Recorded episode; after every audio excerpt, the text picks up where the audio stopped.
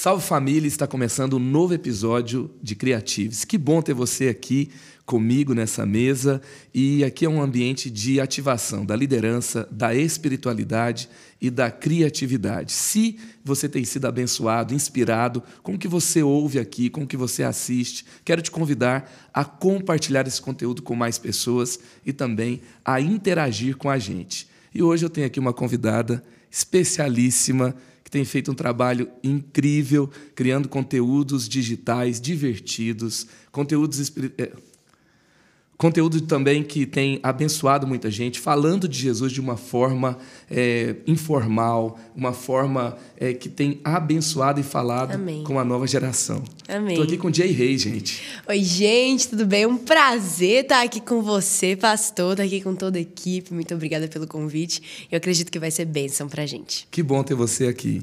E Jay, foi muito legal quando eu ouvi falar sobre você. Estava entrevistando o Sidney.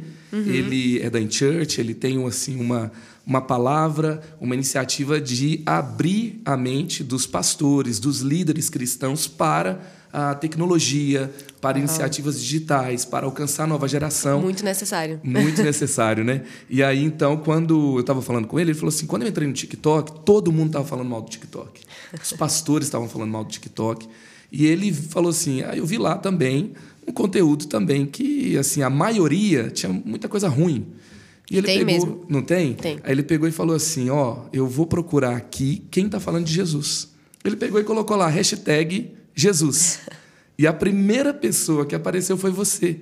E o que chamou a atenção dele foi que você estava falando de Jesus de uma forma muito, sabe, informal, sem religiosidade, para o dia a dia, e era um conteúdo bíblico, era um conteúdo bom, era um conteúdo divertido. Isso chamou a atenção. E, e, aí ele é, ficou muito feliz de encontrar aquele conteúdo ali, e eu também fiquei curioso para ver o que você estava fazendo, e também me surpreendi positivamente né, com o que você estava fazendo. E eu queria te perguntar como que nasceu, né? Como essa nasceu? coisa de vou criar conteúdo falando de Jesus. É, eu acho que você começou no TikTok. Eu comecei no TikTok, o testemunho é assim, é inacreditável. Eu vou contar, mas antes rapidinho. Pastor, é pastor Sidney, ele é pastor? Isso. Pastor não, Sidney. não, ele não é pastor. Ele não é pastor? Ele é um empresário. Muito obrigada, viu, Sidney, por ter visto o conteúdo, ter compartilhado com as pessoas. Estou aqui porque você falou de mim. Obrigada por essa oportunidade. Deus abençoe você, seu ministério. E continua abençoando vidas, porque a tecnologia hoje, eu acredito, pastor, que é uma forma incrível da gente cumprir o ID. Porque eu já tive vídeos com mais de 10 milhões de visualizações. Onde hoje, de forma física, nós conseguiríamos colocar 10 milhões de pessoas em um único lugar para ouvir sobre Jesus. Então a tecnologia é algo muito necessário que a gente precisa investir. Então tá, início do TikTok, como foi esse testemunho? Foi o seguinte, eu estava num culto, era uma palestra sobre internet também, uhum. só que não era o tipo de palestra que a gente está acostumado, era uma palestra contrária à internet. Uau. Daquele jeito bem. Não vamos ficar na internet, vamos tomar cuidado com os nossos jovens. E querendo ou não, eu estava concordando com, aquele, com aquela palestra. Por quê? Porque eu tenho um irmão mais novo. Uhum. Como irmã mais velha, eu me preocupo muito com o que ele vê na internet. E ele tinha entrado recentemente no TikTok, ele me mostrava algumas coisas que apareciam e eu ficava assim, poxa, um conteúdo tão raso, não tem propósito. Eu prefiro que ele sente e assista um, assista um filme, ele vai receber muito mais do que ficar vendo esse tipo de conteúdo. Eu cheguei a baixar o TikTok para ver o que, que aparecia, e quando você entra na For You, é o tipo de, de conteúdo que está bombando no Brasil, não uhum. é um uhum. conteúdo nichado para você. E apareceu toda coisa promíscua, eu fiquei bem preocupado e assustado com aquele aplicativo. Então, enquanto aquele palestrante estava falando sobre a internet, que a gente precisa tomar cuidado, inclusive até migrar, sair de certos aplicativos, como o próprio TikTok, eu estava concordando com ele. E aí ele falou a seguinte frase: Jovens, não permaneçam no TikTok, porque lá não tem a presença de Jesus. Meu Deus. E aí eu pensei, é verdade. E eu estava assim, concordando, e meu pai tocou no meu ombro. Ele estava sentado desse lado, ele tocou no meu ombro e falou: Jay, pega o seu celular agora e baixa o TikTok. Ninguém espera, né? Um pai escuta o, um pastor, um palestrante falando isso e responde: filha, faz o contrário do que ele está falando. Foi o Espírito Santo. Eu tenho certeza que o Espírito Santo soprou no ouvido dele. Eu falei, pai, olha o que o palestrante acabou de falar. Ele disse que não é para baixar. Olha o que ele está tá falando. E meu pai disse: não, você vai fazer o que eu estou dizendo, porque eu tenho certeza que alguém lá está precisando ouvir o que você tem para derramar. E eu fiquei sem acreditar. Eu fiz, mas eu fiz, sabe aquela, aquele Uhum. filho que faz reclamando? Hum, não vai dar certo. Tô fazendo só por obediência. Eu Nunca fiz. acontece, né? nunca, nunca. Fiz e eu tinha uns dois ou três vídeos que eu tinha gravado para o Ministério de Adolescentes da igreja. Então eu peguei esses vídeos e postei no TikTok. Hoje, conhecendo as ferramentas de engajamento, de hashtag, eu sei que o horário que eu postei, a forma que eu postei, não era para ter tido engajamento nenhum. Porque tem estratégias né, nas redes sociais.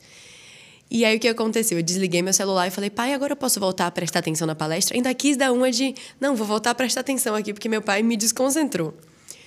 No outro dia, quando eu acordei, pastor, o meu vídeo tinha mais de um milhão de visualizações. E comentários sobre, nossa, eu precisava tanto ouvir de Jesus. Eu estava afastada e agora eu senti a presença dele. Eu passei a um madrugada outro. orando, de um dia para o outro. E foi uma noite assim que eu não esperava. No outro dia, quando eu acordei, eu tinha mais de 20 mil seguidores. E aí eu fui orar, até pedir perdão Deus, Deus per- me per- perdão por esse coração duro, porque eu não ouvia a sua voz. Meu pai ouviu e eu tive sensibilidade para ser obediente ao meu pai, mas eu não escutei você me pedindo isso. E aí Jesus ele foi, falou muito forte ao meu coração de que ele queria que eu continuasse naquele lugar. Isso foi dia 28 de janeiro de 2020 e desde então eu nunca mais saí. E teve uma frase muito forte que o Senhor ministrou ao meu coração para que eu respondesse outra pessoa. Uma pessoa falou assim para mim: "Eu tô preocupada com isso que você está fazendo", foi um pastor. Porque você está levando os nossos jovens para um lugar promíscuo, que é o TikTok. Você está dando legalidade para os jovens estarem naquele lugar. E aí o Espírito Santo me entregou uma palavra e eu falei assim, pastor, com todo respeito, eu não estou levando os nossos jovens, porque eles já estão lá. Eles já estão lá. Eu estou levando outra pessoa, eu estou levando Jesus né? para onde eles estão. Meu Deus. Achar que você está levando todo mundo para o TikTok. Eu sei que assim algumas pessoas foram para lá, mas os nossos jovens vão para lá. Exatamente. Inclusive os adolescentes, eles não têm assim é, tempo, um tempo significativo no Instagram ou no Facebook. Facebook É só no nada. TikTok. Há muitos já não tem mais Instagram. Facebook é 40 para cima. 40 para cima, pode ser. A galera tem Facebook para ter conta no Instagram. Exato. E, e muitos já estão saindo do Instagram. Então, é, eles já estão lá. Agora, é, essa questão de ter a visão de um lugar onde nós podemos ocupar. Né? Eu Sim. acredito que a gente não está mais naquele momento que a gente tem que conquistar os lugares para a igreja. Porque quando você tem que conquistar, ele- é defendido. Você não pode entrar lá. Agora, quando ele está conquistado, quando um território é conquistado, ele já tem assim ali a liberdade, ele já te dá a liberdade para você estar lá. Você tem que ocupar esse lugar. Eu concordo plenamente Então, assim, não isso. é hora da gente conquistar, é hora da gente ocupar esses lugares. E a gente muitas vezes entrega essa ocupação para outra pessoa. A gente vive dizendo: internet é do diabo, televisão é do diabo, política é do diabo. Os cristãos precisam parar de dar legalidade e ocupação para Satanás, porque ele não tem poder de nada. Se nós tomarmos o nosso lugar, nós nos posicionarmos, nós seremos influência. Mas se nós nos omitirmos, outra pessoa vai ser influente. E o inimigo ele é extremamente experiente em influenciar a vida de jovens. Então nós precisamos influenciar para Cristo. É isso aí. Santo não é o lugar, é a gente que santifica esse lugar. Exatamente. né? Se a gente não ocupar, outro vai ocupar. Agora, assim, como é que foi a sua experiência com Jesus? Uau, uma experiência com Jesus. Eu nasci em berço cristão, nasci em um lar cristão, então, desde muito nova, desde os meus três anos, eu tenho um microfone na mão. Uau. Meus pais são líderes na igreja, então, é, quando faltava a tiazinha da história para as crianças, a criança que contava a história era eu. Três anos eu já contava a historinha da viuvinha, a história de Davi. Então, o Senhor, ele foi me moldando. Inclusive, eu tenho um chamado pastoral. Desde muito nova eu já sei disso. Deus foi me moldando para me trazer essa... A não não ter vergonha de falar e de pregar o evangelho. Mas a minha experiência com Jesus mesmo foi quando eu parei de viver uma vida baseada no Jesus conhecido por outros. Foi quando eu conhecia Uau. Jesus Uau. de forma íntima. Isso aconteceu no meu quarto. Eu fui conhecendo Jesus a partir do momento que eu comecei a ler a Bíblia de forma intencional. Antes eu lia a Bíblia para contar as historinhas. Era assim, acho que todo mundo passou por essa fase de eu preciso mostrar para os outros. Então eu lia aquela versão mais Tem infantil. pastor fazendo isso até hoje. Ele só lê a Bíblia para pregar, entendeu? Gente, não façam isso em casa. Não façam isso em casa. É, uma consequência da nossa intimidade com Deus é a pregação, mas tem gente que realmente acha que a intimidade com Deus é uma consequência do que você mostra para as pessoas, mas isso é, é, muito equivocado. E aí, quando eu passei a estudar a Bíblia, de verdade, de forma intencional, falando, Deus, fala comigo, me mostra mais sobre quem você é. Aos poucos, eu fui sentindo a presença de Jesus de forma tão real na minha vida, que eu estava, tipo assim, andando para a escola, estava no intervalo, e eu estava sozinha, conversando com Jesus, e eu preferia estar tá sozinha conversando com Jesus do que estar tá com os meus amigos, que também são super legais. Mas eu cheguei num nível de intimidade com Cristo que eu tinha ele, eu praticamente materializava ele do meu lado, e hoje eu sou assim também, eu continuo tendo essa experiência com Jesus. E eu materializava ele do meu lado e ficava tendo essa intimidade. Então, não tem nada melhor do que você conhecer a Cristo através da palavra, da oração e dessa intimidade de amigo, porque é isso que ele quer ser. Uhum. Sensacional. É, eu faço pesquisas sobre o Ministério de Jovens há alguns anos e todos os anos eu tenho uma turma nova no IC College, que é uma escola Legal. ministerial. E uma coisa que eu faço é assim, olha, vamos é, encontrar aquelas pessoas que são é, mais relevantes para você, três pessoas que são referenciais do seu chamado. E pergunta para essa pessoa como foi que ela teve uma experiência significativa com Jesus. E assim, o que a gente encontra no final, a gente já teve turma de 60, é, agora a gente tem uma de 80. E aí, assim, é, eles trazem ali as pesquisas e a gente olha e vai verificar um dado muito importante: que 60% a 70% dessas experiências significativas não foram em um culto.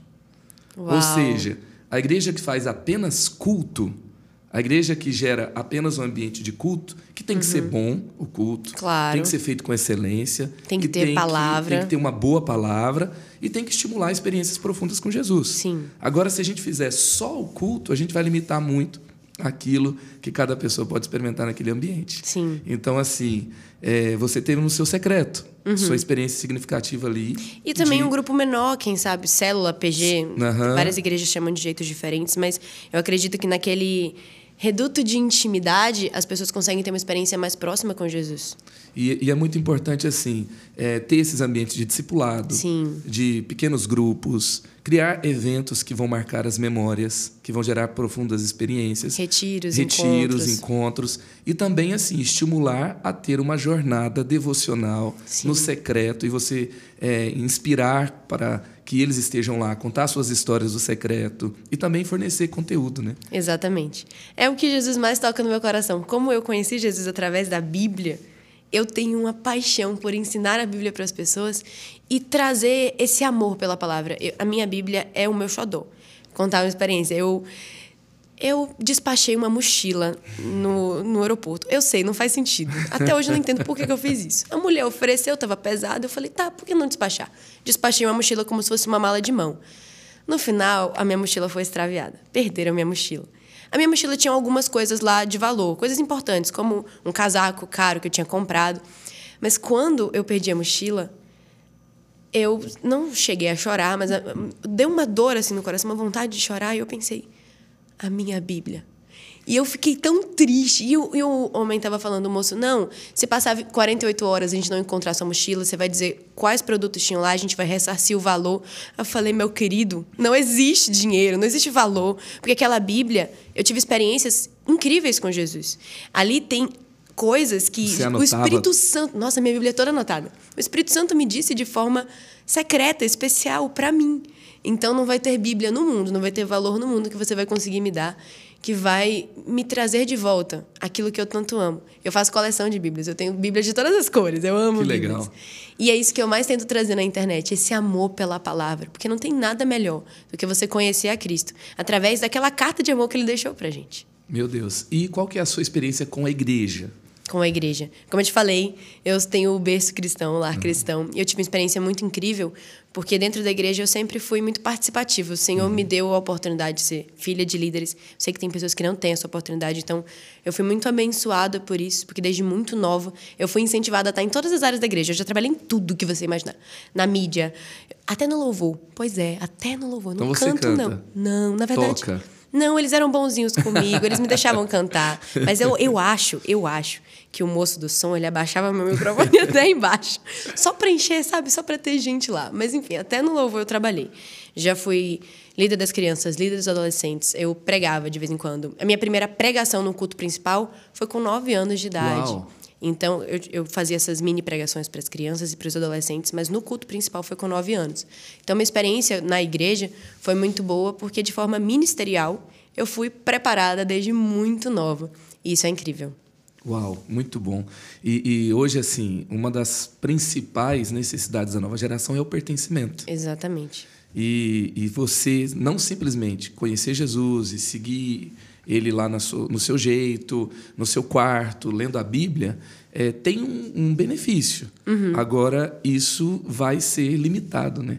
Porque a igreja é esse ambiente de pertencimento, onde a sua fé se desenvolve, onde você. É muito legal essa experiência da igreja, né? Você foi estimulada Exatamente. a cantar. E você não se desenvolveu cantando, você se desenvolveu pregando, mas você também se foi, você foi estimulada também foi estimulada a pregar, em todas as áreas, né? A produzir conteúdo, trabalhar com a mídia, né? Exato. Né? Eu também produzi muito PowerPoint. Eu, eu sou fazia, designer. Eu fazia, sabe aí, é, o, a, a legenda com a letra da música? Todas as legendas eu que fazia. Eu tenho uma outra amiga, aí tinham 100 músicas que a gente fazia, a gente dividia em 50. E era a nossa diversão, passar o domingo inteiro criando PowerPoint. Eu falava, olha essa imagem que eu achei aqui no Google, muito boa. Assim, eram PowerPoints bem amadores. Só que a igreja, além de permitir que a gente fizesse, eles realmente usavam. Então, eu me sentia pertencente Uau. daquele lugar. E foi lá que eu criei esse amor pelos ministérios. Se me colocasse para lavar o banheiro ou para pregar, eu me sentia do mesmo jeito. Eu sentia que eu estava servindo ao Senhor e servindo a minha casa. Isso era muito bom. Tem uma história naquele filme Thor Ragnarok que tem uma fala do Thor pro Hulk. Sim. Onde ele fala assim: "Ah, ele é um amigo do trabalho". E essa fala se tornou a fala mais uma das mais famosas do filme. Uhum. E vai pro trailer de uma franquia bilionária. E, e, assim, é uma das grandes ideias do diálogo do filme ali. E aí, é, quando o ator do Thor, eu até brinco assim, é, minha esposa sabe o nome dele, eu não sei, eu fico com ciúmes dessa, dessa história aí. Mas é, ele conta que essa, essa fala foi criada quando eles trouxeram um grupo de crianças chamada de uma ONG chamada Make a Wish, que realiza últimos desejos de crianças em estado terminal. Uau. Então, ele, essas crianças queriam conhecer os Vingadores e elas vão para o set de filmagem. E durante a gravação da cena, eles travaram, eles não conseguiram é, falar algo ali que ficasse legal. Muitas falas do filme são de improviso. E aí, depois, uma criança dá a ideia para o ator: por que você não fala que ele é seu amigo de trabalho? E aí, essa ideia de uma criança se torna uma das falas mais incríveis Nossa. do filme. E aí você falando assim que eles te davam oportunidade e eles usavam o que vocês, adolescentes, crianças faziam, é muito legal. Porque às vezes Deus não está dando a renovação, a criatividade, a inovação que uma igreja precisa, porque ela ou uma organização, porque ela não tem assim a, a coragem, a liberdade de trazer pessoas ainda muito novas, Exato. né, pessoas às vezes inexperientes, e que é importante para estimulá-las e também para honrar o que elas trazem. A gente tem Essa a falsa é ilusão é de que a próxima geração uhum. só vai ser a próxima geração de forma eficiente e excelente se hoje, nesse momento, nós estimularmos para que essa geração seja a geração de líderes que vão vir à frente. Como a gente quer que daqui a 10 anos esses adolescentes sejam pastores se eles não são estimulados a participar de nada na igreja? Não faz sentido. Então a gente precisa trabalhar neles hoje para que daqui a pouco eles se tornem os líderes que nós somos. E assim, é muito importante também assim que o programa para a nova geração na igreja não tem que ser um programa somente para eles sentarem e ouvirem. Exatamente. Né? Senta aí que a gente vai te ensinar. Mas aonde eles estão fazendo, aonde eles estão é, produzindo algo uhum. que eles se sentem relevantes, importantes e são também provocados a ter uma responsabilidade a desenvolver o caráter, a desenvolver habilidades, né? Isso é muito importante. Meu namorado está aqui comigo, Caleb, ele está aqui Caleb. assistindo. Ele é líder de adolescentes legal. na nossa igreja e ele tem um, um projeto muito legal. Ele criou, é um quiz. No final do ano estava lendo no celular, estava lendo no iPhone, pois é. Uau. Imagina, que líder bom, né? Toda igreja queria todo, um líder de adolescentes Todo adolescente assim. queria pra, vai querer ir para lá. E aí eles, eles criaram um quiz e aí todo culto tem um quiz da pregação, da palavra. Uhum. E aí, enquanto está tendo a palavra, eles respondem esse quiz que está relacionado à palavra. Isso estimula eles a estarem no culto, estarem cedo no culto, prestarem atenção. E nesse tipo de estímulo, claro, tem a ver com um prêmio no final, Mas daqui a pouco eles vão perceber que o maior prêmio não é o celular.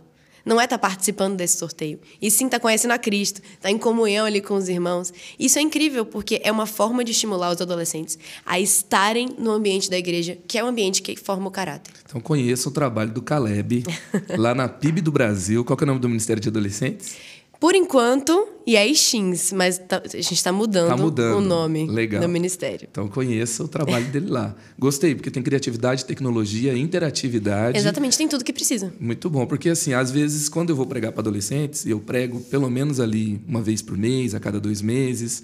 E, e às vezes, assim, eles não têm aquela conexão, aquela atenção normal de um adulto. É. E, mas é impressionante como eles respondem a alguns compromissos mesmo quando parecem que não estão prestando atenção. É verdade. Para a gente é difícil, né? Que você está falando, tem. Aí o auditório não é um auditório de adultos. E você ter iniciativas que conectem eles com o conteúdo, com o que está acontecendo, é muito bom. Agora, eu estava vendo o seu conteúdo, que eu acho que é o de maior é, número de visualizações no TikTok que é, é, o de 10 milhões e. Tem um vídeo de 10 milhões. Eu falei sobre um, uma profecia então, do Apocalipse. Você chegou a ver o vídeo? Vi. você fala, você combate assim o, é, o que você chama ali de um falso profeta. É, é, alguém que data a volta de Jesus, né? Foi uma situação um pouco complicada. Ele falou que o quarto cavaleiro do Apocalipse ia sair no dia. Acho que era 31, 30 de março. 30 de março. A profecia ele ia do sair, dia 30. E aí ele ia matar um quarto da população do mundo. E aí eu pensei, olha só. Deixa eu pesquisar aqui para ver quem é essa pessoa. Claro, nada contra ele, eu não conheço ele. Eu fui pesquisar, vi que ele não era pastor, ele estava ministrando numa igreja, hum. acho que era uma, tipo assim, uma pessoa do ministério e acabou sendo levantado para ministrar. E aí ele falou sobre isso, eh, gerou essa polêmica na internet. E aí esse post gerou muito medo nos cristãos e nas pessoas do mundo. O que, que eu pensei? Vou aproveitar essa oportunidade. Porque assim, Jesus ele não gosta de atrair as pessoas por medo, mas as uhum. pessoas já estão com medo, então o que, é que eu vou fazer? Jesus não quer que as pessoas tenham medo da volta dele. Eu vou ensinar Boa. que a volta de Jesus não é para gerar medo, é para gerar esperança e expectativa. Então eu expliquei o porquê Excelente. que aquela profecia não fazia sentido. Uhum. Claro, num vídeo de um minuto. Né? É um desafio do TikTok você não, eu achei legal isso, tudo. porque em um minuto você trouxe algumas bases bíblicas importantes. Sim. E você desconstrói o medo e você gera esperança. É exatamente essa a intenção, é explicar biblicamente o porquê que aquela profecia não faz sentido. Tomem cuidado com certas profecias aí. E não precisa ter medo, porque o que nós temos é esperança por saber que nós teremos uma vida melhor. É porque a profecia, eu expliquei que, quem não viu o vídeo, eu explico que não faz sentido o Senhor ele falar através de um profeta sobre algo que é ruim e não dá esperança. Isso não acontece na palavra de Deus. Ele lançar uma profecia que não tem um, motivo de esperança. Sempre tem, tem uma palavra vai, vai descer a justiça sobre vocês. Porém, existe esse meio para você para você sair disso. Jesus sempre é o caminho, sempre é a esperança e a salvação. Então, como é que alguém diz, vai chegar o quarto cavaleiro, ele vai matar as pessoas, e isso tem a ver com a volta de Jesus, mas isso não gera esperança, isso gera medo da morte. Então, nós precisamos pensar na volta de Jesus como algo que nos enche o coração de alegria, de expectativa e não medo de que venha alguém e mate a população. E por isso que eu achei tão importante a gente falar sobre esse assunto. Esse vídeo teve uma repercussão enorme, né? Para você ver como esse assunto estava hypado na época. Uhum. Tinha muita gente com medo. Você não tem noção da quantidade de pessoas. E daquele vídeo surgiram muitos testemunhos de pessoas que falaram: Uau. Foi 2020? 2020. Olha só. Eu nunca tinha tido uma experiência com Jesus.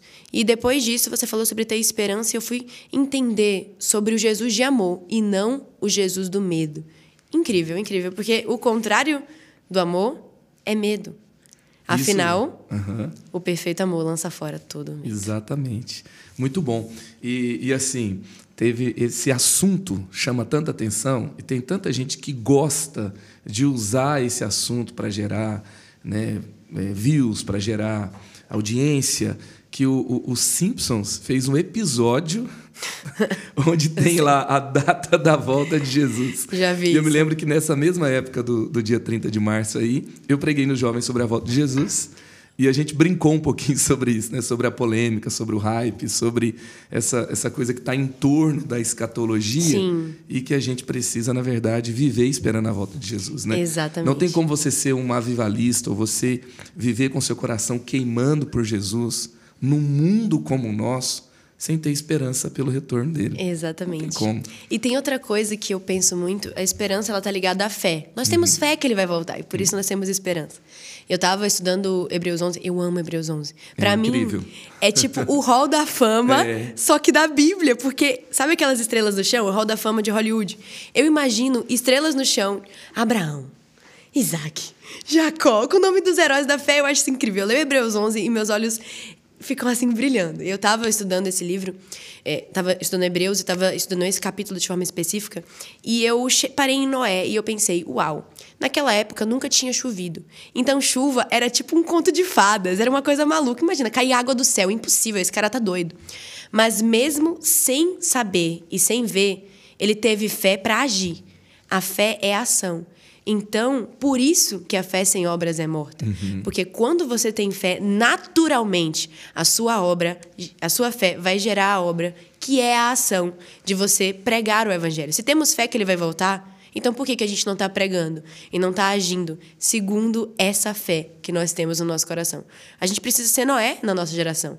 Mesmo que não faça sentido cair água do céu, mesmo que não faça sentido ter o rei do universo voltando em grande glória, nós precisamos acreditar, começar com a fé e agir segundo essa fé que está no nosso coração.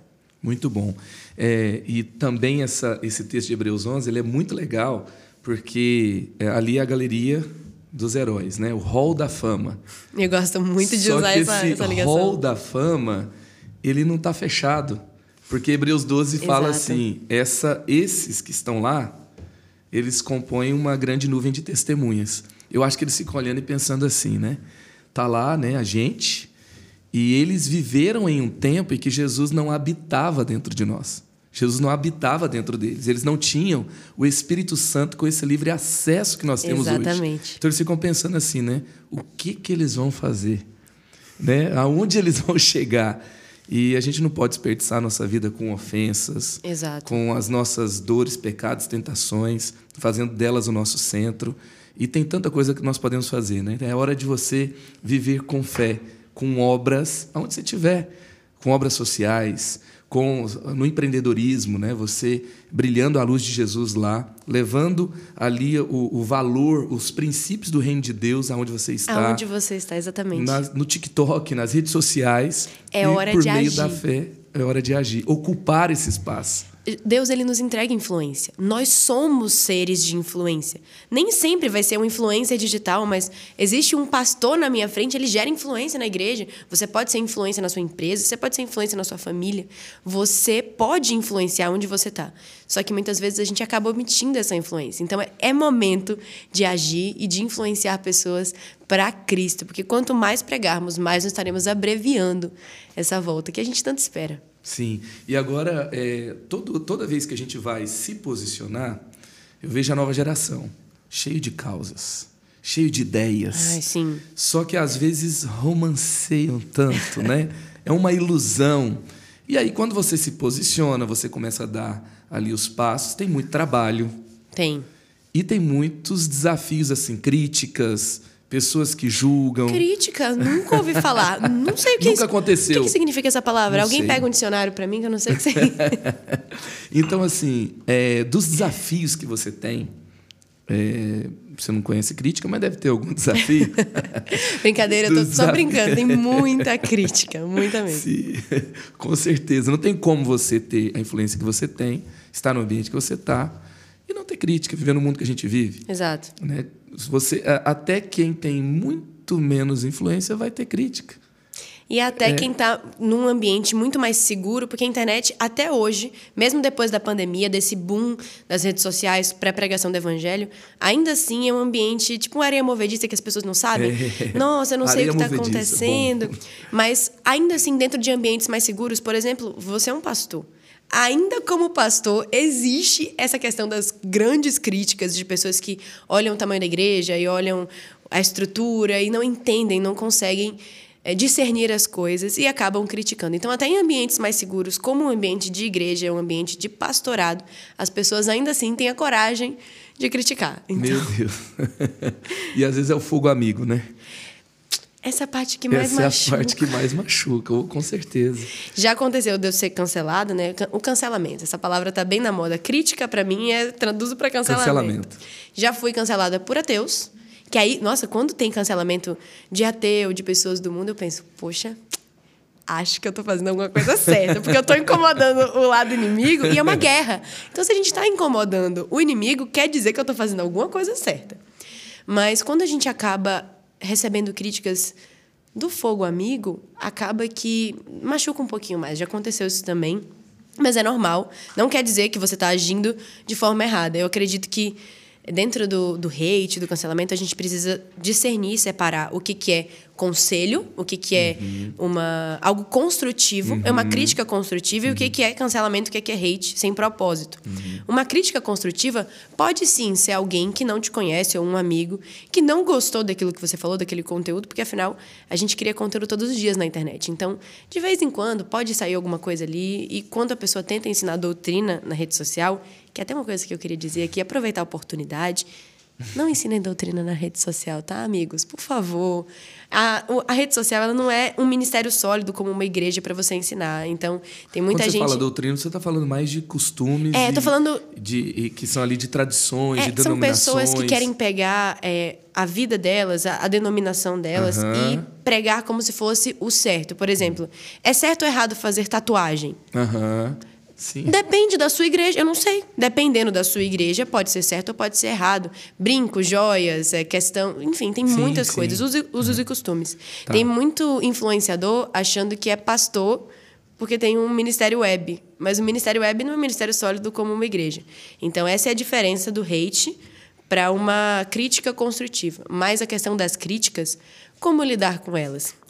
Eu acredito que é não é buscando não ler, buscando não ver, não se contaminar com esse tipo de conteúdo. Já já passei tempos assim que eu passei umas horas lendo. Já fui parar no Twitter, sabe? Quando você uhum. vai pro Twitter porque as pessoas estão falando mal. eu fiquei horas assim olhando, hum, e acaba entrando no coração. Então acho que a melhor forma de lidar com as críticas é buscando não ver, é, ignorando mesmo isso que as pessoas estão falando e entender que não tem como você agradar a todos e é, se comunicar com todos. Porque, querendo ou não, nem o próprio Jesus agradou a todos. Tem até um momento que ele fala para os próprios discípulos: Eu não estou agradando vocês, vocês querem ir embora? E aí Pedro responde: Para onde nós iremos? Nós não temos outra pessoa, você só, só você tem as palavras de vida eterna. Mas aí eu penso: se nem Jesus agradou a todos, e até seus próprios amigos, aqueles que caminhavam com ele, tiveram momentos onde eles olharam para Jesus, que estava falando a verdade, mas não concordaram e não conseguiram entender o ponto dele naquele momento, terão momentos da nossa vida que nós falaremos coisas que as pessoas não vão entender e não vão conseguir é, capturar a estratégia. Porque, por exemplo, eu falo muito sobre lifestyle cristão. Eu falo uhum. sobre uma uhum. vida com Jesus, uhum. de forma leve. Então, uhum. no dia a dia, a gente precisa aproveitar o WhatsApp de Deus. O WhatsApp de Deus é oração. A gente não precisa de Wi-Fi nem de sinal, porque a gente tem acesso direto, porque a cruz nos deu isso. Eu tava falando isso nos stories ontem.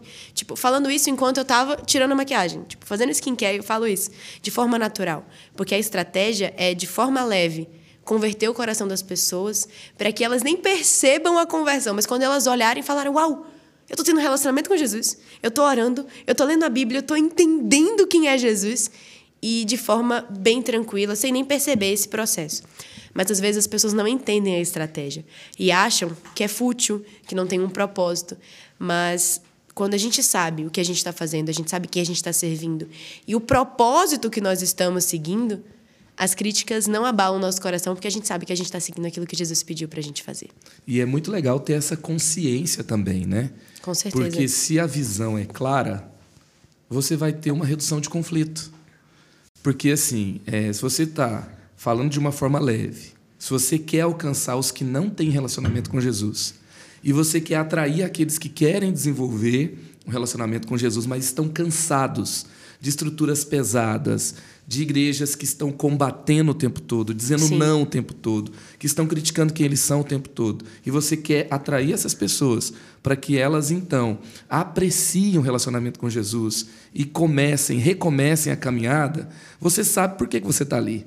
E você sabe que tipo de coisa você tem que produzir. E quando vem uma crítica para dizer que é fútil, para dizer que é, é, muito raso, coisas assim, você sabe o porquê você está e o que você está fazendo, a quem você está alcançando, o que que você está gerando, e você não se deixa abalar.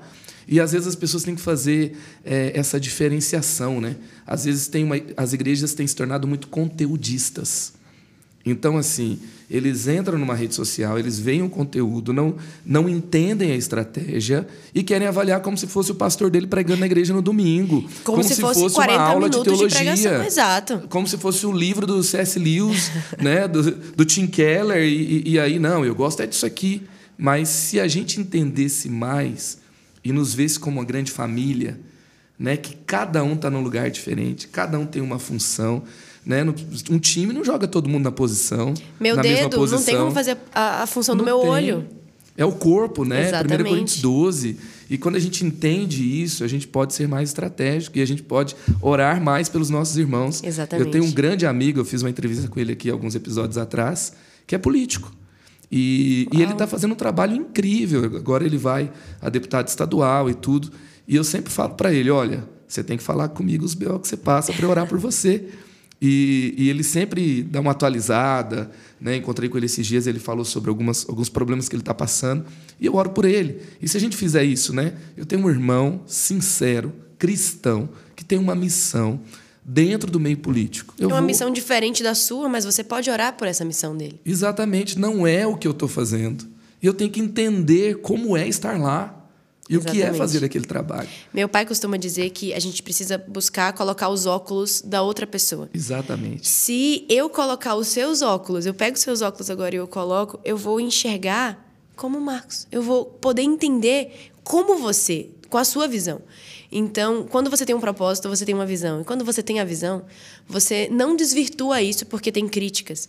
Mas muitas vezes a gente não está conseguindo entender o outro porque a gente está achando que tudo é segundo o nosso ponto de vista, uhum. mas não é assim que as coisas funcionam. A gente precisa entender o lado do outro também. Exatamente, muito bom. E, e falando assim, críticas e o trabalho, né? Muito trabalho.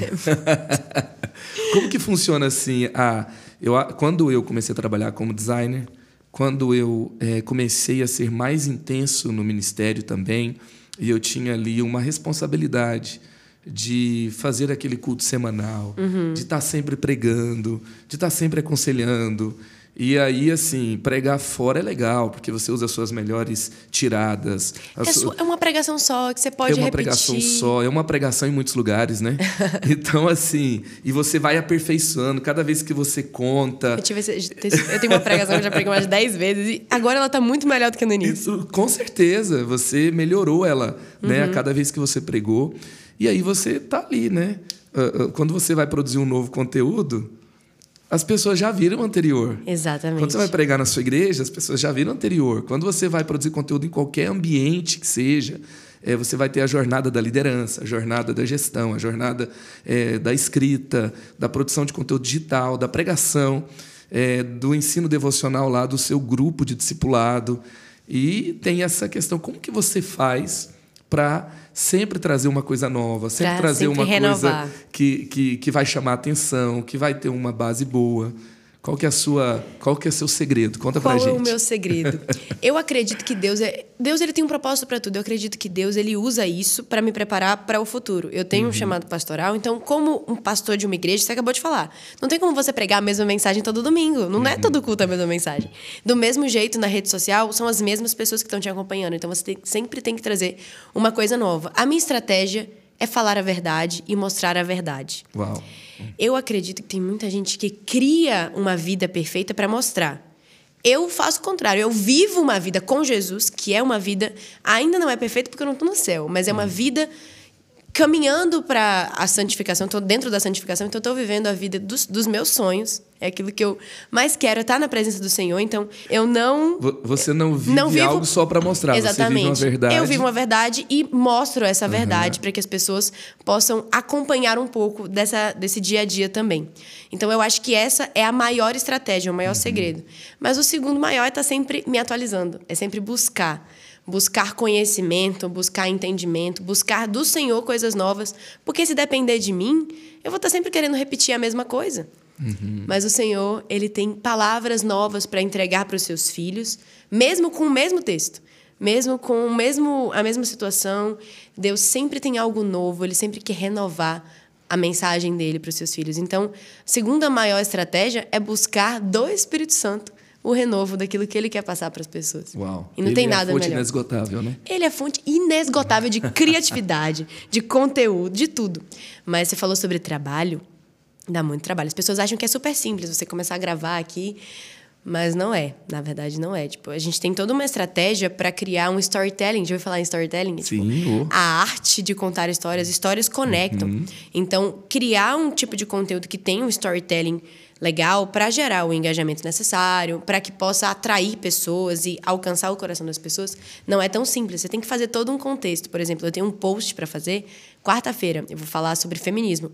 Só que para eu fazer esse post no feed, eu preciso começar hoje a criar o storytelling do assunto do texto que eu vou postar. Então eu vou pincelar hoje, amanhã eu vou falar um pouquinho mais. Hoje eu vou pincelar, não sei se comédia ou nossa, vocês viram aquela aquela pesquisa? Vocês viram aquilo que aconteceu?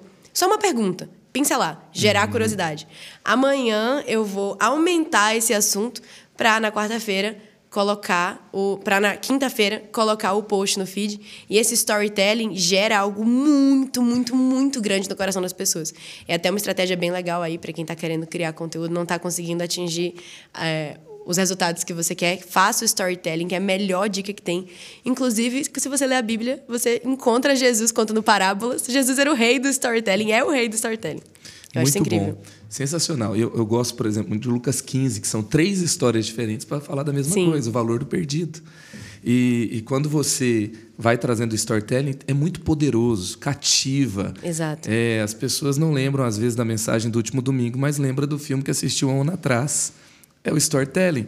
E o storytelling é- é- existe assim um todo por trás. Se você tem uma mensagem, você pode conectar tudo o que você está falando o tempo todo com aquela mensagem. exatamente É, então, gente, isso aqui é aula, tá? O que que ela Jesus colocou disse? que é aula. Você vai produzir um evento na sua igreja, você vai pregar sobre uma série, um assunto sobre perdão, tá? Começa a pincelar antes, começa a trazer notícias, Exatamente. começa a trazer histórias envolventes, começa a contar uma grande história. E quando você chega com a mensagem, você chegou ali naquele clímax, naquele dia, naquela noite que você vai repartir um, um- um acampamento com tema, né? E você vai Exato. contando a história, isso vai to- tomando proporções que você nem imagina. E né? vai preparando o coração das pessoas para aquele grande finale, para o clima que você falou. E eu acho muito legal porque a Bíblia é o melhor livro sobre todos os assuntos. É e verdade. tem is- dicas incríveis sobre marketing digital, sobre influência na internet. As pessoas nem acreditam. Mas o próprio Jesus disse: sejam minhas testemunhas. Testemunha é, testemunha é contar uma história. Você conectar com a outra pessoa contando o que Jesus fez na sua vida. E é exatamente isso que a gente faz com a rede social. O lifestyle é testemunhar uma vida com Cristo e, a partir desse, desse, desse testemunho, mostrar Jesus e converter corações para Ele. Isso é muito Uau. legal. Deixar o Espírito Santo agir nisso tudo. E deixa eu te falar, você é, lida com as críticas, tem o trabalho do dia a dia, mas tem os testemunhos também. Ai, muitos, muitos. Isso é incrível. Quais são aqueles que te marcaram, assim, é, que você fala, puxa, nesse dia, quando eu ouvi essa história, me renovei, tive aquela sensação, vale a pena continuar. Todos os dias eu recebo inúmeros testemunhos. Já aconteceu de uma pessoa aparecer na minha frente, eu começar a chorar, eu nem acreditar. Eu abraço, teve uma menina, tem uns dois meses, eu estava pregando numa igreja e ela falou para mim que ela voltou para os pés de Jesus, ela estava completamente distante. E eu já tinha escutado essa mesma história várias vezes, mas com ela foi diferente. Ela olhou no meu olho, o olho dela assim, cheio de lágrimas. E ela falou através da sua vida, eu me conectei de novo com o Salvador da Uau. minha vida. Eu me conectei de novo com a cruz, eu realmente encontrei o Espírito Santo. E quando ela falou aquilo, eu nem conseguia mais ouvir, porque eu já estava chorando, eu estava com o olho embaçado, eu abracei ela. E a gente ficou abraçado assim por um bom tempo, eu orei por ela. E foi um momento muito especial, porque dá um renovo no nosso coração, dá um sentido de propósito, a gente consegue sentir que aquilo que a gente está fazendo está gerando e está surtindo efeito. Você se sente realmente relevante. Mas acho que a história que mais me marcou, isso tem um tempo, foi em 2020 também. Eu estava fazendo uma live, foi uma live de madrugada. Eu não costumo fazer muitas lives, mas naquele dia eu fiz uma live Sentir de Deus e aí eu estava pregando, acho que eu estava falando sobre perdão aos pais, estava falando sobre isso. E aí no final eu cantei, tipo, a gente cantou junto, foi uma live mais de brincadeirinha. E a gente cantou um hino, um louvor, não lembro qual foi. E aí eu me despedi deles e uma menina mandou mensagem: Calma, não vai embora ainda, preciso contar uma coisa. Isso foi no TikTok. Tinha o quê? Umas mil pessoas ao vivo lá. Uhum. Três da manhã, mil pessoas, três Uau. da manhã. E aí ela falou assim: é, Eu preciso te contar algo. Eu tava no banheiro, tô no banheiro, sentada no chão do banheiro, e tava com um gilete na minha mão. Tava com uma lâmina do gilete na minha mão. E eu decidi que eu ia acabar com a minha vida eu decidi que eu não queria mais viver porque não fazia mais sentido. E eu queria me despedir da vida fazendo alguma coisa legal. Eu queria fazer algo que eu gosto. E eu não sei, eu assisto seus vídeos e eu gosto de você. Você é uma pessoa divertida. Acho você bonita, acho você alegre, colorida. Eu estou sempre assim colorida. E eu queria terminar a minha vida fazendo algo que valesse a pena, pelo menos hoje. Essas foram as palavras dela. E aí eu vi que estava fazendo live e eu entrei, nossa, perfeito. Ótima despedida. Ela já tinha escrito a carta de suicídio. Ela estava pronta para se matar. E ela estava sozinha em casa, não tinha ninguém, não tinha ninguém para cuidar dela e para socorrer ela naquele momento. Mas aí o Espírito Santo me dá insônia, me incomoda para fazer uma live que eu nem sabia o que que ia surtir, qual efeito ia surtir. Geralmente tudo que eu faço tem uma estratégia, tudo pensado, mas aquilo não foi pensado. Eu abri a live e depois, quando ela falou isso, ela disse no meio da live: Eu senti algo muito diferente. Eu senti amor. Eu me senti abraçada. E eu acho, eu acho que o Espírito Santo está aqui comigo. E ela falava, eu acho, mas eu tinha certeza que estava. Eu acho que o Espírito Santo está aqui comigo porque eu estou sentindo uma presença diferente eu não estou sozinha. E eu não consigo mais segurar a lâmina, ela caiu no chão, eu não estou mais conseguindo pegar e eu não quero mais, eu não tenho mais vontade de me matar. Então, obrigada, porque a minha intenção era me despedir da minha vida. E eu realmente me despedi. Me despedi da minha vida velha. Uau! E hoje eu tenho uma vida Meu nova Deus. através daquilo que o Senhor está fazendo na sua vida. Então, não tem como não ficar impactado uhum. através de um testemunho desse. Alguém ia desistir da vida. Mas através daquilo que o Senhor está fazendo em mim, porque eu sei que não sou eu, o que Ele está fazendo em mim. Alguém desistiu e encontrou Jesus, encontrou uma vida nova, uma vida com propósito, uma vida com sentido. E isso não tem preço. Se, se, só tivesse esse testemunho, teria valendo, estaria valendo a pena tudo que eu estou fazendo, todo o trabalho, toda a dedicação, tudo. Não tem, não tem preço. E essa, infelizmente, tem sido uma grande luta na nova geração. Sim. A depressão. Eu tive, infelizmente, contato no final de semana com uma mãe que perdeu uma filha por de suicídio. 15 anos por suicídio. Ai, meu Deus. E é uma dor irreparável.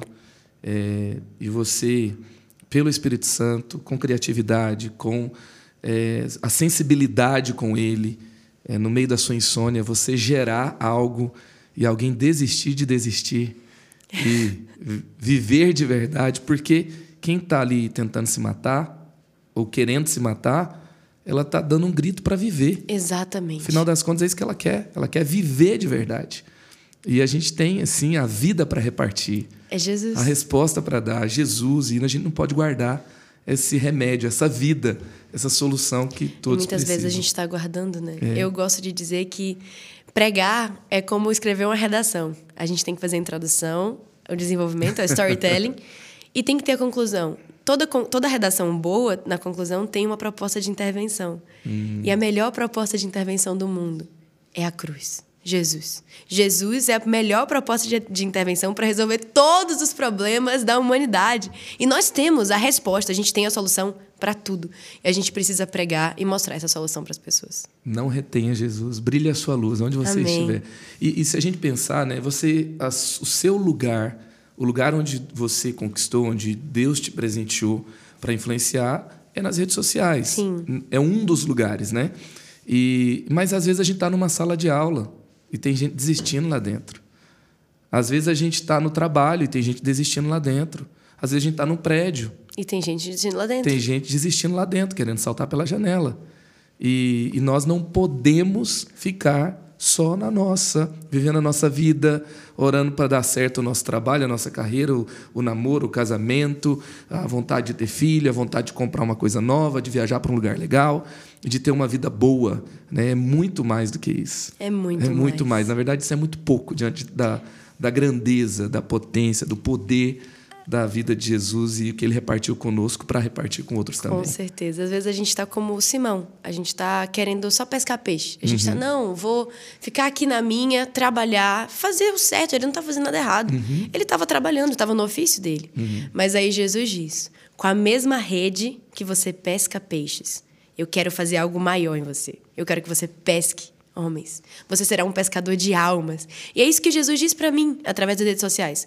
Com a mesma rede, que tem uhum. muita gente pescando likes, engajamento, tá pescando comentário, você vai pescar almas. E você vai trazer pessoas para mim. O importante não é você ter um número gigante, resultado e ser relevante, não é você ser grande em números. É você conseguir atingir vidas para Jesus. Não tem nada melhor do que isso. Isso é Amém. é incrível. Amém. Graças a Deus pela vida do seu pai, né? Qual Gra o nome dele? Sami. O Foi muito Obrigado, usado por Sami, Deus. por ser um visionário. Obrigada, pai. Obrigada, essa, mãe. Que empurrou, ajudou a Jay ver, né? Os pais da Jay que ajudou ela a ver a, a esse cenário onde ela pode ser essa grande Exatamente. pescadora, né? É, eu não seria, eu não seria nada se não fosse se não fossem os meus pais. O Senhor ele foi muito bom comigo colocando esses pais na minha vida, porque como eu disse desde muito nova, desde pequena meus três anos, eu sou impulsionada dentro da igreja. E claro, os maiores impulsionadores foram os meus pais. Então, eu sou muito abençoada. E você, pai que está assistindo esse podcast, você, filho, manda para o seu pai, esse momento agora. Faz um corte, manda só essa parte. Às vezes, a gente está deixando de impulsionar o próximo Billy Graham. Uhum. Porque a gente não está sendo. Não, é, eu penso isso, eu não sou mãe, mas eu já penso no meu futuro, eu quero ser mãe, quero meu sonho. Então eu preciso entender que eu posso ser mãe de um Billy Graham, uhum. só que depende de mim, depende do, de como eu impulsiono o meu filho. E Hebreus 11, vamos voltar para Hebreus, Hebreus 11. 11. Impressionante, porque antes de falar de Moisés, é, fala que pela fé, os pais de Moisés também estão lá em Hebreus 11. Eles também são heróis da fé. E eu fiquei orando, falando, Deus, por que, que os pais de Moisés estão aqui? Tipo, não tem contexto, não explica o porquê. Só que, é, pela fé, a mãe de Moisés colocou... Joquebede está lá. Colocou num rio, colocou é, o bebê num rio e impulsionou ele. E nem sabia que estava impulsionando ele para o propósito dele. Impulsionou a pessoa que libertou o povo de Israel do Egito sem nem imaginar, a mãe dele, Joquebed, foi a impulsionadora do grande líder de Israel. Olha que coisa forte, é que coisa incrível. Se Joquebed não tivesse sido uma mãe visionária, uma mãe impulsionadora, ela teria retido o filho nos braços dela e teria perdido. Teria perdido. Ele teria é morrido. O que acontece. Muitas vezes a gente quer reter o filho, a gente quer segurar, não, eu vou proteger, é minha cria, eu vou ficar aqui com ele. Quando a gente retém e a gente não impulsiona, a gente, infelizmente, acaba deixando de gerar o propósito e impulsionar o propósito do nosso filho. E essa história de Joquebed ela é incrível. Porque o texto vai dizer assim que Joquebed, ela viu que o menino era bonito. E aí ela prepara aquele cesto e ela entrega então para o rio. E, e, é tão interessante assim que para mim é uma lição muito grande de mães e pais para filhos e também de líderes para a nova geração. Sim. Porque é, quando você olha o que se diz da nova geração, que são ansiosos, que são rasos, que, sabe, não respeita ninguém e que são doentes emocionalmente. E você vai vendo tudo isso, ou seja, muita coisa feia. Aí você olhar e ver algo bonito, ver algo belo, ver Exato. o que João viu, viu que o poder de Deus está lá, viu que eles são fortes, viu que eles venceram o maligno. Então eu vi isso e aí eu vou tratar de uma forma diferente. Exato. Por causa da forma que eu vejo. Uau. E aí eu não vou reter. Eu vou fazer tudo que eu posso. Eu vou, é, eu posso preparar passar piche para a água não entrar lá dentro. Uhum. Eu posso pedir para minha filha mais velha acompanhar, mas eu não posso mais reter. E eu não posso mais controlar. Vou entregar as águas ao rio. E o rio, a água na Bíblia também significa vida e significa o Espírito Santo. Exatamente. Então eu vou entregar para que a vida de Jesus leve, para que o Espírito leve. E eu vou acompanhar, eu não vou largar. E aí ela é, pode é ter ele de volta, também. amamentar, entregar de volta para que ele então cumpra o propósito dele lá, até que ele tenha a própria experiência dele e cumpra o seu propósito. É uma Uau. lição incrível. Você usou é. Moisés na galeria dos heróis da fé ele está lá, mas os pais estão lá também. Os pais estão lá também. Você falou que e... quando você entrega para as águas, você impulsiona para o propósito. E quando você não entrega, você mata o propósito. Mata o propósito. É a Muito mesma coisa, bom. você relaciona a história de forma incrível, porque uhum. se você não entrega para as águas, você não entrega para o propósito, para o Espírito Santo, você não impulsiona, acompanha, mas não retém, quando você faz o contrário, você está retendo, você está matando o propósito do seu filho, do seu discípulo, daquela pessoa que você poderia estar impulsionando. Não mate o propósito, não mate. Uau. Tá, você que está impulsionando alguém que está te dando trabalho. Porque às vezes dá trabalho. Dá mesmo. muito trabalho. e, e você não desiste, você vê algo poderoso que ninguém viu, tá? Você vai estar tá também junto na grandeza do que essa pessoa vai fazer. Com certeza. Né? Billy Graham aceitou Jesus aos 17 anos de idade eu vi lá o cartão de conversão dele, é lindo. E tem ali pastor que fez parte dessa história, Uau. tem líder e você pode ser parte da história de tanta gente. Glória a Deus. Que muitos não têm visto o potencial que esses filhos de Deus, esses, esses que podem ser filhos, né, carregam. Uau. E Jay, é, o que, que você acha assim que não funciona mais e que as pessoas devem repensar porque é tudo tão rápido, né? Nas redes sociais. É muito. Uma coisa de agora, eu estava vendo, ah, tem essa questão dos horários de postar. Aí muda toda hora. O jeito, como você constrói a história, a estratégia, é, e que muita gente usa e que pode repensar. O que, que não funciona mais? Tá, vou começar com o básico. O que, que não funciona? Ter conteúdo, ser criador de conteúdo sem conteúdo. Ser influenciador sem influenciar. Porque assim, vamos lá, você falou que é uma aula. Vamos para uma aula. Influenciar é gerar ação. Se você influencia, mas não gera ação, você não influencia. Você está se iludindo, você não está influenciando ninguém. Criar conteúdo é gerar valor, agregar valor na vida de alguém. Se você está gerando um conteúdo que não agrega valor nenhum na vida de alguém, então você também não está tendo conteúdo. Porque o que mais tem aí são influenciadores digitais que não influenciam para nada. São esses que são promíscuos, que têm aqueles conteúdos que são apenas vulgaridades, certas coisas. Tipo, não é ruim. Apelativos. Apelativo. Para ganhar views, etc. Exato. É um conteúdo que você assiste, você pode até gostar, ficar entretido, rir, dar risada, mas isso não gera nada na sua vida, uhum. não gera transformação. Uhum. Se você é influenciador e não gera, trans, não, não gera transformação nem ação, você infelizmente não está influenciando. Então eu acho que a gente precisa começar com o básico. O que, que não está mais funcionando? Uhum. Querer influenciar sem influenciar. Querer ter conteúdo sem realmente é, buscar gerar valor na vida das pessoas. O que a gente está fazendo aqui, essa conversa, agrega valor na minha vida, agrega valor na sua vida, agrega valor na vida da, da pessoa que está assistindo. Mas tem gente que está com tantas futilidades e está usando isso porque gera engajamento e colocando isso como ênfase, até os próprios criadores de conteúdo cristão. Tem muitos criadores de conteúdo cristão que estão se perdendo na questão do engajamento ou se perdendo no, na, no conteúdo que não é conteúdo de verdade. Então, se a gente começar pelo básico, que é influenciar, buscando transformar e gerar ação na vida das pessoas e criar conteúdo com a intenção de agregar valor, eu acredito que muita coisa vai mudar. Sensacional. Foi para o básico do básico.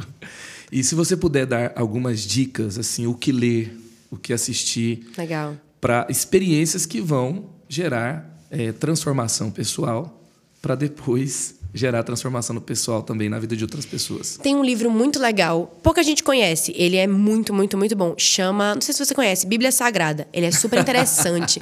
tipo assim, é meio, meio incomum as pessoas lerem. Assim, eu não vejo muita gente lendo, não, mas é muito massa. Você devia ler, muito legal. É muito bom mesmo. Esse livro, ele me ensinou muita coisa. É muito legal. Se você quiser dar uma Aí, lida, ó, Bíblia Sagrada. Se você ainda não leu, dá para ler todo ano, pelo menos. Né? É, não assim uma vez por mês. Brincadeira, leia todo dia.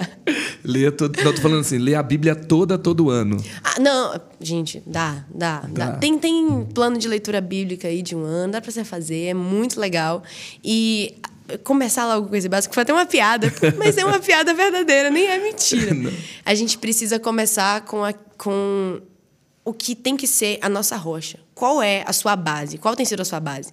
Porque às vezes a gente está sendo muito influenciado por conteúdo que a gente vê na internet, por até livros cristãos que a gente lê. Só que a gente prioriza estar tá lendo livros cristãos de autores, mas a gente não está lendo a própria a Bíblia. Bíblia.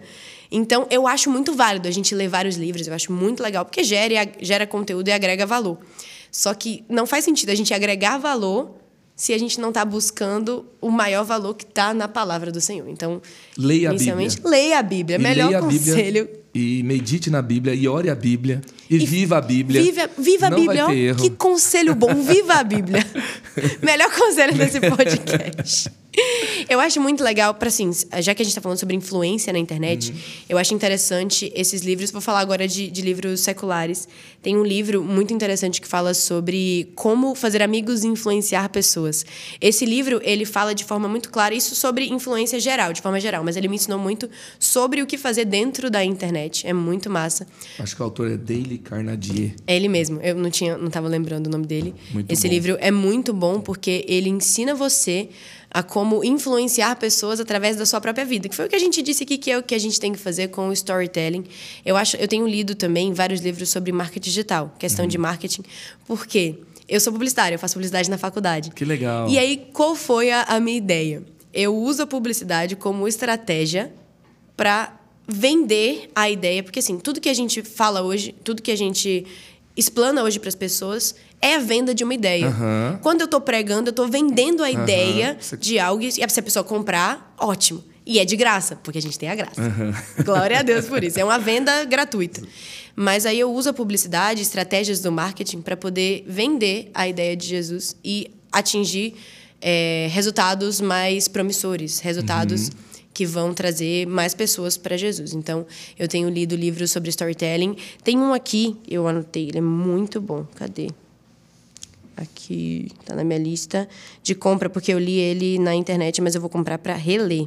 Ele é muito bom aqui. É, livro Tribos, do Seth Godin. Ele é muito, muito bom porque ele fala sobre a questão do, de você conseguir se comunicar com cada público, públicos diferentes. Precisa entender que você é líder de jovens, você não vai chegar lá. Tem que entender as personas ali. É, você né? não vai falar, oi, gente, tudo bem? Bom dia. É na historinha de hoje, não, você não vai falar assim, você é líder de jovens. Então é entender o público que você está se comunicando.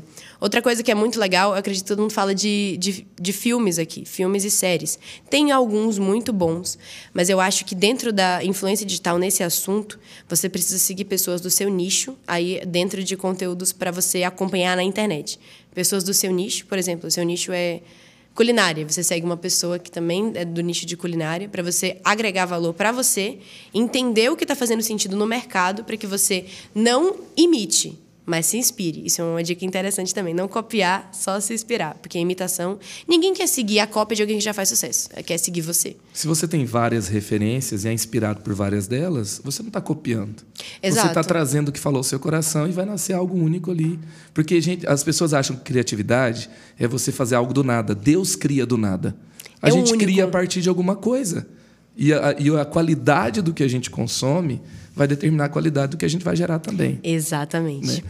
Então, é ser inspirado, né? Sair copiando aí, gente. Inspiração é algo muito importante. Você tocou Uhum. num ponto muito legal. Eu falo muito sobre, sobre cores. Eu gosto dessa questão de é, analisar a natureza para chegar à inspiração. Uhum. Então, eu tenho um momento muito muito íntimo. As pessoas sabem. Eu falo sobre isso. Eu não mostro muito. Eu falo sobre. Eu sempre tenho momentos no pôr do sol. Eu amo sentar e ficar Legal. assistindo o pôr do sol, porque quando eu tô com uma, aquela, aquele bloqueio criativo, a melhor coisa que tem é sentar e consumir o melhor filme do mundo. É sentar e assistir. O próprio Jesus pintando o céu. Eu acho massa, porque a cada minuto muda, mudam-se as cores. E não tem nada melhor para gerar criatividade do que você contemplar a criação daquele que te criou também. Eu acho isso incrível. Isso é, é um ponto importante, é buscar inspiração na Bíblia, no próprio Espírito Santo, mas também inspirações em coisas que você pode olhar, que você pode analisar. E a natureza Coisas, é muito pessoas, boa para isso. conteúdos, etc. Com e certeza. covardia também, né? O Nordeste tem os melhores pôr do sol do Brasil. Eu falei pro meu pai, pai, eu preciso de um terraço nessa casa para eu sentar e ficar assistindo. Eu Lindo amo. demais. Show, gente. Eu fui extremamente inspirado, ativado nessa conversa. Glória a Deus. Eu também, pastor, um prazer estar aqui com vocês, viu? Prazer Você é é uma meu. referência, sua igreja é uma referência muito linda, inclusive. Um prazer. Prazer é meu e tenho certeza que todo mundo que está ouvindo, que chegou até aqui, eh, tem muita coisa boa para dizer sobre essa conversa aqui. Que Deus continue te abençoando, Amém. te protegendo, Amém. te livrando daquilo que não é dele, te livrando Amém, de aquilo que suga energia, aquilo que te leva, pode te levar para algum lugar ruim. E que ele continue te capacitando, te enchendo de ideias, Amém. de, sabe, de inspiração, de fonte do céu Amém. na sua vida. Eu sempre falo que falta de novidade na terra é falta de contato com o céu. Uau. Então, continue em contato com o Espírito Santo, Amém. intimidade com ele, gerando o melhor e transformação, salvação por onde você passar. Amém. Tá? Nome você Jesus. seu intercessor também. Obrigada, E vou pastor. vibrar com aquilo que Deus continuar fazendo por meio da sua vida. Muito obrigada pelo convite. Eu fui muito abençoada também, fui muito ativada, recebi coisas do céu aqui. Glória a Deus por esse ministério, por essa casa, muito feliz. Para você que está assistindo aqui o podcast, já vou fazer o link. Se inscreve no canal, curte esse vídeo, compartilha também nas redes sociais para poder abençoar cada vez mais esse ministério que realmente é uma inspiração para o Brasil, pastor. Obrigada. E siga também Jay Reis no TikTok, no Instagram, se você ainda não segue. Tá? Se você é líder de jovens, também que é, é verdade. Assim, muitos líderes de jovens, Jay, falou muito mal do TikTok. Ah, vai ficar no TikTok fazendo dancinha. Posso te contar uma coisa? Eu tinha resistência ao TikTok. Eu também. Olha aí. Você ouviu a minha história? Eu também. Aí a Ana foi lá e criou o, o, o TikTok do Creativice e rapidamente também teve uma boa influência, foi muito legal. Então, assim, conheça. Se você quer conhecer coisas boas que está lá, vai lá ver o da Jay Reis, vai lá e ver o do Creativice, vai ver também quem ela indica, quem ela segue, para você se inspirar e também começar a colocar o seu conteúdo, que Deus está falando com você lá, tá? Tem muita gente lá precisando, tem muita gente lá desistindo de viver, tem muita gente lá é, cheio de coisas vazias, cheio de coisas vazias, né? Mas é verdade, se enchendo de coisas que não têm propósito, que não então tem é propósito, que não alimentam, né? que não geram coisas boas. Então, siga lá e eu tenho certeza que você vai ser muito, muito, muito abençoado. Amém, amém. Criative-se. O extraordinário te aguarda. E aí, espero que você tenha gostado desse episódio. Nós temos também um canal de cortes. Segue lá, Criative-se Cortes. Tem cortes sensacionais das conversas que nós tivemos aqui no nosso podcast. O Criative-se também está no TikTok e também no Instagram. Valeu, galera. Criative-se.